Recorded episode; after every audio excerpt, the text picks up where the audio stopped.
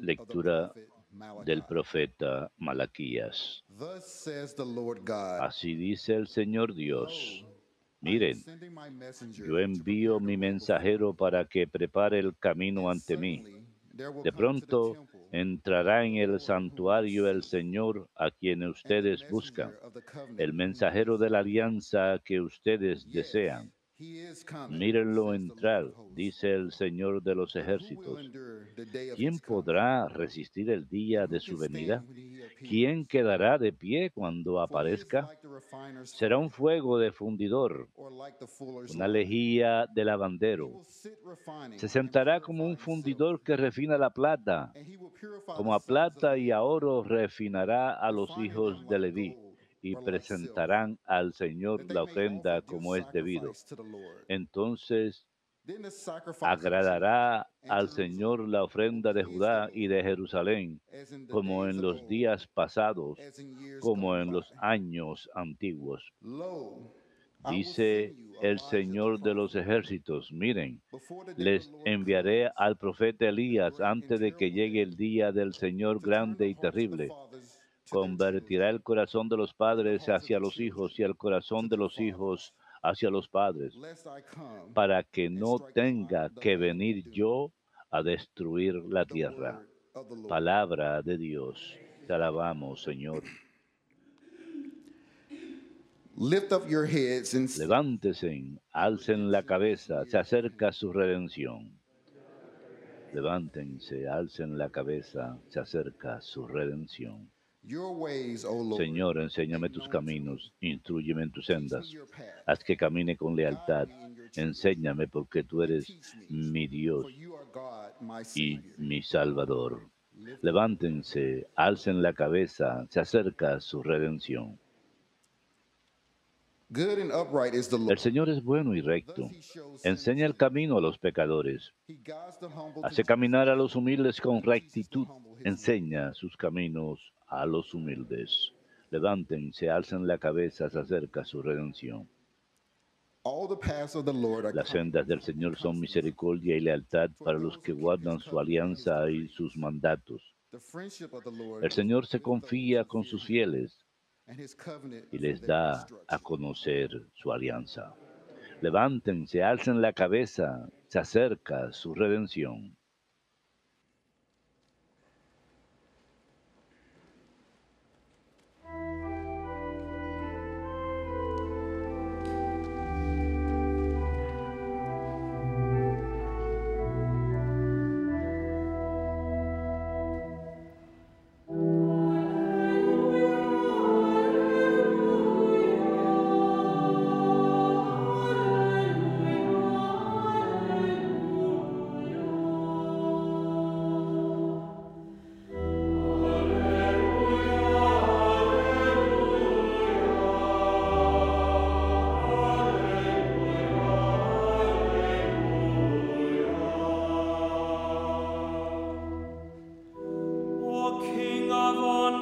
Rey de las naciones y piedra angular de la iglesia, ven y salva al hombre que tomaste del barro de la tierra.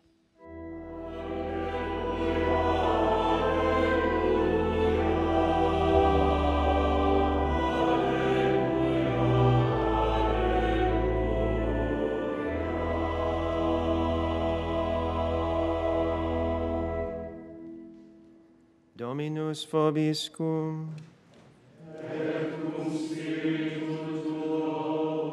Lectio Sancti Evangelii secundum Lucam.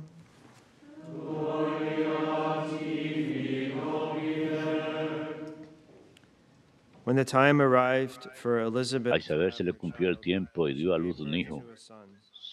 Se enteraron sus vecinos y parientes de que el Señor le había hecho una gran misericordia y la felicitaban. A los ocho días fueron a circuncidar al niño y lo llamaban. Zacarías como a su padre. La madre "My intervino diciendo, called John." no, se va a llamar Juan. they answered her, "There Le replicaron, ninguno de tus parientes se llama this name." así. Entonces preguntaron por señas al padre cómo quería que se llamase. Él pidió una tablilla y escribió, Juan es su nombre. Todos se quedaron extrañados. Inmediatamente se le soltó la boca y la lengua y empezó a hablar Ben. bendiciendo a Dios. Los vecinos quedaron sobrecogidos y corrió la noticia por toda la montaña de Judea. Y todos los que lo oían reflexionaban "What will this diciendo, child be?" ¿qué va a hacer este niño? Porque la mano de Dios estaba con él. Domini.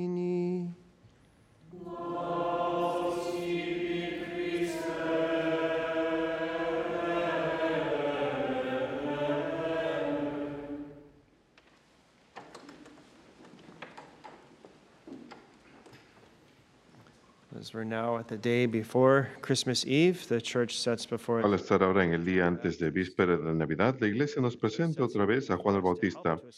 La iglesia nos lo presenta para ayudarnos a prepararnos para la fiesta de la Natividad del Señor. Escuchamos del nacimiento de Juan en el Evangelio de hoy y lo vemos como cumplimiento de las profecías que escuchamos en la primera lectura de Malaquías acerca del mensajero del Señor. Ha pegado un comentario acerca de un detalle en nuestro Evangelio acerca de los vecinos y familiares. San Lucas indica que cuando Isabel dio a luz a su hijo, sus vecinos y familiares se regocijaron con ella cuando escucharon esa noticia. Mente compartieron la alegría de Isabel y Zacarías, esa pareja mayor. Esto es un ejemplo de verdadera caridad fraterna, de regocijarme en la felicidad de nuestros hermanos, a diferencia del pecado de la envidia, que es la tristeza espiritual ante el bien de los demás, cuando escuchamos de lo bueno que Dios concede a lo demás. Pablo dice en su carta a los romanos que nos regocijemos con los que se regocijan, que lloremos con los que lloran. Estamos juntos en este peregrinaje y eso es lo que busca ser un discípulo de Cristo. Así que los vecinos y parientes de los que escuchamos en el Evangelio de hoy nos dan un buen ejemplo que debemos seguir. Después que Zacarías pudo hablar otra vez, Después que nació Juan y recibió su nombre y se anunció públicamente su nombre, su boca se abrió y empezó a bendecir al Señor y a rendirle alabanza. Al final del Evangelio de hoy escuchamos que aquellos que presenciaron esto se quedaron impresionados preguntándose, ¿qué va a hacer de este niño? Esto lo decían porque realmente la mano de Dios estaba con él. Juan Bautista sería ese hombre enviado por Dios para preparar el camino del Señor y también sería un gran santo. Y es lo que Dios desea de cada uno de nosotros también. Con la ayuda de su gracia, que crezcamos en santidad y seamos santos. Ese es el propósito de nuestras vidas. Conocer al Señor, amarlo y servirlo, alcanzar la felicidad eterna con Él en el cielo. Y San Juan Bautista nos puede ayudar en este recorrido por el camino de la santidad. Primero sabemos que su misión, como leemos muy claramente en las Escrituras, fue preparar el camino del Señor, enderezar sus senderos. Esta fue su vocación. Lo acabamos de escuchar del profeta Melquías. Miren, yo envío a mi mensajero. Él preparará el camino delante de mí. Como Juan enderezó los senderos del Señor en su propia vida a través de penitencia, su propio ejemplo hizo esa invitación más eficaz porque él vivía aquello a lo que estaba invitando a los demás, porque él enderezó los senderos del Señor, su llamado era más eficaz. Busquemos sacar de raíz el pecado de nuestras vidas para ser mejores testigos ante los demás, preparando el sendero del Señor para los demás. Y estar preparado es importante, pues como Malaquías nos dice, la venida del Señor será súbita.